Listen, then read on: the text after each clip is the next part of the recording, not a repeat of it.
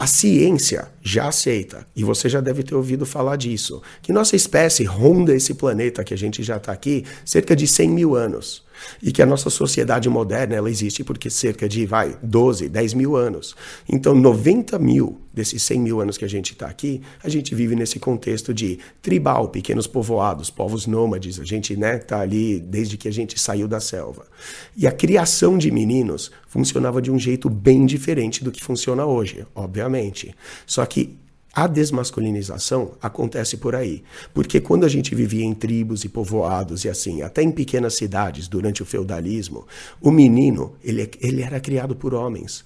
Bebês criancinhas eram criados pelas mulheres da tribo, pelas mulheres ali da família, até ele fazer 5, 6, 7 anos. Até ali, de ali então, ele ia, passava a caçar com os homens, a pescar com os homens, ou a ser um guerreiro, algo assim que era mais do papel de um dos homens da tribo. E as meninas ficavam ali com as mulheres. Só que aí vem a Revolução Industrial. Aí isso mudou tudo, porque o homem que até ali, no feudalismo, que ele tinha lá, se ele era carpinteiro, o moleque ia trabalhar com ele lá como na carpintaria do pai. Se ele era fazendeiro, ele ia trabalhar com o pai. Só que na Revolução Industrial, isso tudo acabou. O pai o tio, todos os homens saem de casa. Eles deixam a criança ali sendo criado pela mãe dele.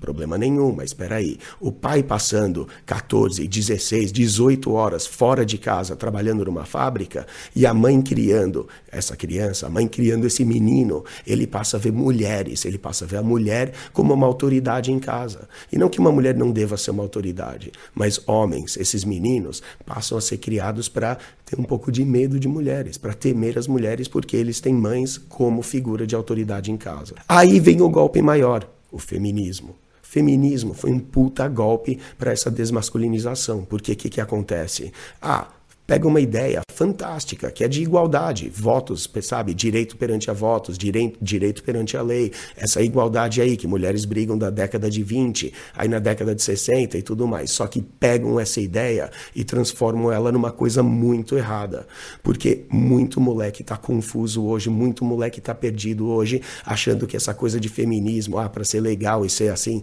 da igualdade, achando que homens e mulheres são a mesma coisa, e homens e mulheres não são a mesma coisa coisa. Eu vou explicar para você como esse feminismo, essa onda aí, esse, essa onda nova de feminismo, tá completamente errado, mentindo aí para essa molecada toda, mentindo para você e ainda te colocando uma visão errada. Porque vocês sempre falam aí como os homens têm todo o poder, como homens têm todo o dinheiro, que os homens estão em comando, que eles têm os melhores empregos e que eles oprimem as mulheres. Ó, primeiramente, Deixa eu explicar uma coisa para você. Você está confundindo 1% dos homens com a maioria dos homens. Porque a maioria dos homens, o que eu chamo de 99%, eles não têm dinheiro. Os homens não têm poder algum. Eles não têm dinheiro algum. Eles não têm sexo em seu casamento. Eles não têm chance num tribunal. Num divórcio, eles perdem a casa. Eles perdem os filhos. Eles perdem toda a chance deles se recuperarem e ainda ficam mal vistos pela sociedade. Para a maioria dos homens, a vida é uma merda. Essa foi a primeira.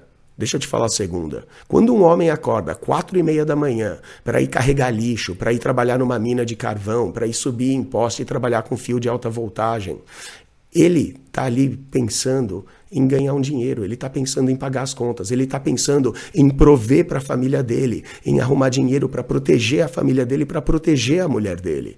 Você acha que ele realmente desce lá quatro e meia numa mina de carvão, ele desce lá, carrega lixo, quatro e meia da manhã, carrega o lixo o dia inteiro porque ele quer ganhar dinheiro para oprimir aquela vagabunda porque ela não tem dinheiro? Não é bem assim, né? Não, ele não está pensando nisso, ele está pensando, eu vou trabalhar aí, eu preciso ganhar dinheiro para prover para minha família para que não falte nada, para que a minha mulher tenha o luxo, para que minha mulher possa ficar em casa e cuidar das crianças, ficar lá com as unhas bonitas dela. Por isso que ele vai lá carregar o lixo, não para ficar oprimindo mulheres.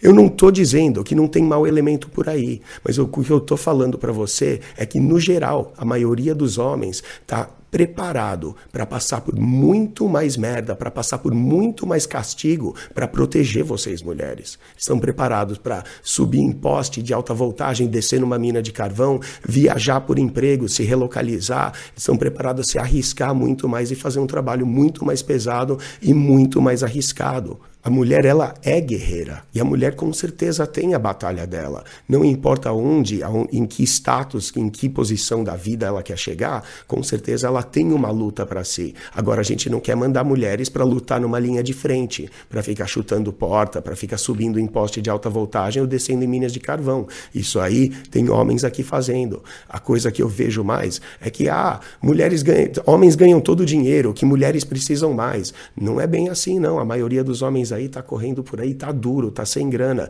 que homens estão no comando, que homens têm melhores empregos. Você acha que o quê? Cê, tudo bem, a mulher tem a sua luta, mas você quer o quê? Lutar por mais mulheres carregando lixo, por mais mulheres numa linha de frente, por mais mulheres subindo em poste de alta voltagem?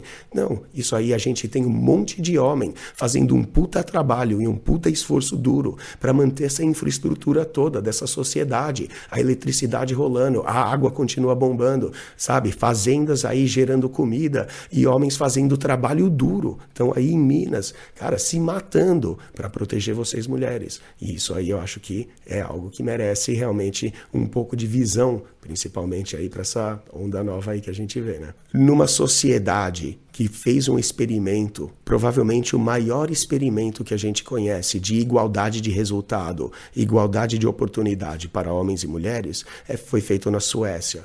Durante décadas já eles vivem esse estilo, sabe, esse estilo político e essa igualdade de resultados para homens e mulheres. Pesquisas já de demográfico de trabalho acontece que 20 de cada enfermeiros, 19 são mulheres e um é homem e 20 de cada, de cada 20 engenheiros, 19 são homens e uma é mulher. E isso é uma escolha natural que todos fazem. A gente você pode ir aí numa faculdade de engenharia e ver que realmente mulheres não optam por isso. Você olha no ramo médico, mulheres estão arrebentando no campo médico. Tem muitas mulheres médicas que estão aí se dando muito bem, excelência na sua luta e na sua profissão. Então isso já mostra que existe essa diferença já normal e natural de homens e mulheres quererem coisas diferentes. Isso não remove da luta delas e não remove do mérito de cada um. Isso aí é programação social. Feminismo moderno está falando aí que mulheres têm sim que sair de casa, que têm sim que buscar uma carreira, que não tem que ficar em casa para cuidar dos filhos. Sabe o que está acontecendo? Essas crianças, esses meninos, essas meninas estão sendo criados pelo governo. Não, sabe, a mentalidade, as crenças daquela família, as crenças daqueles pais, não são as crenças que estão sendo instaladas nessa criança. Essa criança está sendo programada pelo governo. E é isso que o governo mais quer. É isso que o sistema está mais procurando fazer, principalmente quando a gente fala de, sei lá, qualquer tipo de reforma social que está rolando aí. Super tóxico, eu acho perigoso isso.